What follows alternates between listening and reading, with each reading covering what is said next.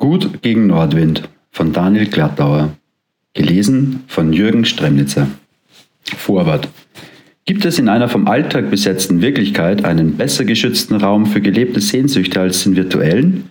Bei Leo Leike landen irrtümlich E-Mails einer ihm unbekannten Emmy Ruttner. Aus Höflichkeit antwortet er ihr, und weil Emmy sich von ihm angezogen fühlt, schreibt sie zurück. Bald gibt Leo zu. Ich interessiere mich für Sie, liebe Emmy. Ich weiß aber auch, wie absurd dieses Interesse ist. Und wenig später gesteht Emmy, es sind ihre Zeilen und meine Reime darauf. Die ergeben so in etwa einen Mann, wie ich mir plötzlich vorstelle, dass es sein kann, dass es so jemanden wirklich gibt. Es scheint nur noch eine Frage der Zeit zu sein, wann es zum ersten persönlichen Treffen kommt. Aber diese Frage wühlt beide so sehr auf, dass sie die Antwort lieber noch eine Weile hinauszögern. Außerdem ist Emmy glücklich verheiratet und Leo verdaut gerade eine gescheiterte Beziehung.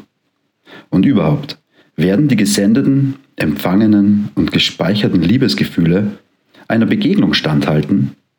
Und was, wenn ja?